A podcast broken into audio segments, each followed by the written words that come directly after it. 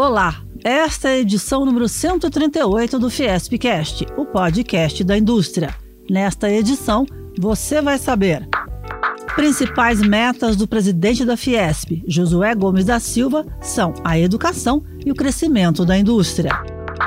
Alunos do Senai São Paulo vão representar o Brasil na World Skills 2022 em Xangai. Exposição Pares Díspares entra em cartaz no Centro Cultural Fiesp no dia 23 de fevereiro. Economia. O presidente da Fiesp, Josué Gomes da Silva, em encontro com jornalistas no dia 17 de fevereiro, informou quais serão as principais metas estabelecidas por sua gestão no comando da entidade apoio à educação pública, reindustrialização, incentivo aos pequenos e médios empresários, aprovação da reforma tributária, conquista de mercados externos e protagonismo na economia verde. De acordo com Josué Gomes da Silva, uma educação de qualidade é fundamental para o país gerar emprego, renda, inovação e diminuir as desigualdades. Sem ajudarmos o ensino público no Brasil a melhorar de qualidade, por maior que sejam as nossas organizações, nós nunca atingiremos uma parcela de jovens que precisa ser atendida. Então, nós estaremos dando as mãos ao ensino público do Estado de São Paulo e do Brasil, obviamente, através do Estado e através dos municípios, para tentarmos ajudar, especialmente nesse pós-pandemia, as crianças do Estado de São Paulo, os jovens do Estado de São Paulo. O presidente da Fiesp também falou da relevância do ensino profissional tecnológico. O Senai pode ajudar muito a formação de jovens no ensino profissional tecnológico. Temos uma meta, por exemplo, de formar ao longo dos próximos quatro anos 200 mil jovens em tecnologias eh, de informática de última geração, como computação em nuvem, cibersegurança, inteligência artificial. Então, o nosso objetivo é transformar a educação, que já sempre foi algo importantíssimo, em algo que é uma emergência para o Brasil. Josué lembrou que o setor industrial tem hoje menos de 11% na participação do PIB brasileiro e já teve 27%. Nós entendemos que a forma de reindustrializar o Brasil não é através de protecionismo, não é através de fechamento do mercado, não é através necessariamente de incentivos fiscais, é, em primeiro lugar, aumentar a produtividade. Então, nós estamos aqui na Fiesp com a meta de, nos próximos quatro anos, ajudarmos pelo menos 40 mil pequenas e médias indústrias de São Paulo a aumentarem a sua produtividade. Sobre a economia verde, Josué Gomes da Silva disse que o Brasil pode ser líder do mundo em descarbonização. O Brasil tem todas as condições para liderar a descarbonização do mundo. Nós temos uma matriz energética em função da hidroeletricidade, da nossa capacidade de geração fotovoltaica, da nossa geração é, pelos ventos, pela biomassa que nós temos. Hoje o Brasil é visto como um país que não cuida do meio ambiente, ainda que as empresas brasileiras, as principais empresas brasileiras, cuidem e cuidem muito bem. Mais informações no site fiesp.com barra notícias. Educação. A 46ª edição da World Skills 2022 será realizada em Xangai, na China, de 12 a 17 de outubro. Apenas os melhores alunos das Américas, Europa, Ásia e África e Pacífico Sul disputam medalhas em educação profissional. Mais de 85 países estão inscritos em 56 ocupações industriais, divididas em seis categorias, entre elas tecnologia da informação e comunicação, transporte e logística, moda e criatividade. Doze alunos do Senai São Paulo já carimbaram o passaporte para Xangai e 34 vagas ainda podem ser conquistadas. Das 34, nove dessas vagas podem ser obtidas na etapa São Paulo da Seletiva Nacional. Que será realizada em Campinas e Pirituba de 21 a 26 de fevereiro e em Osasco de 14 a 18 de março. Júlio César dos Santos, especialista em educação profissional do Senai São Paulo, conta que no momento outras vagas estão sendo disputadas. Hoje nós estamos com disputa em Distrito Federal, estamos também no Rio Grande do Sul e na Bahia. E pela primeira vez, o Senai São Paulo vai participar da World Skills com a modalidade vitrinismo. O vitrinista está por trás da decoração, da iluminação e da organização dos produtos expostos em uma vitrine. Quem já carimbou o passaporte para Xangai nessa modalidade é a aluna Vitória Oliveira, do Senai Francisco Matarazzo, no bairro do Brás, região central da capital paulista. A minha modalidade é vitrinismo, então eu tenho que montar um projeto e executá-lo é, para uma loja. É me dado um tema, me dado alguns materiais e eu tenho que desenvolver um projeto para que aquilo atraia clientes e que eu consiga vender o meu produto da melhor forma.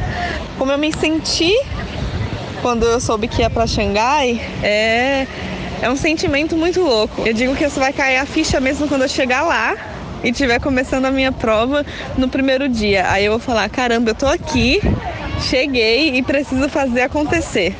Na primeira quinzena de abril, será divulgado o total de alunos do Senai São Paulo classificados para World Skills Xangai 2022. Saúde. Fevereiro laranja é o mês de prevenção e combate à leucemia, doença da medula óssea, geralmente de origem desconhecida.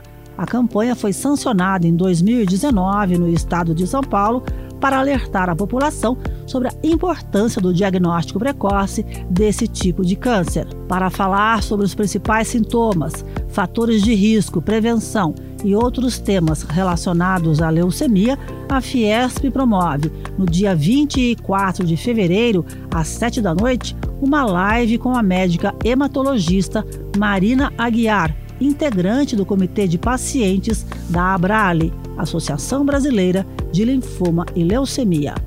Marina informa que as chances de cura estão muito interligadas ao diagnóstico precoce.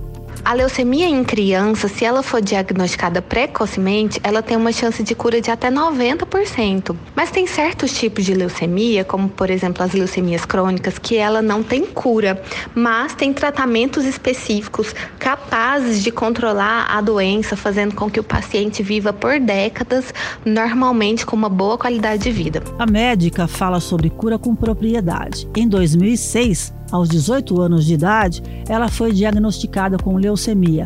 Diante disso, abandonou a faculdade de odontologia para cursar medicina e se especializar em hematologia. Eu senti na própria pele tudo que um paciente sente, as dores, as angústias, as dificuldades. É difícil trilhar esse caminho, o tratamento é muito é demorado, é muito difícil, mas que vale a pena ter fé, vale a pena continuar, vale a pena não desistir. E porque no final é, a cura vem. Participe da live Fevereiro Laranja. É de graça. Inscrições no site fiesp.com.br barra agenda. Vem aí a Câmara de Conciliação, Mediação e Arbitragem, CIESP, Fiesp, promove no dia 24 de fevereiro a primeira edição do Premute, competição preparatória para as equipes que vão participar do Vismut, que será realizado em Viena, na Áustria, em abril. O Vismut é uma das mais tradicionais competições de júri simulado do mundo.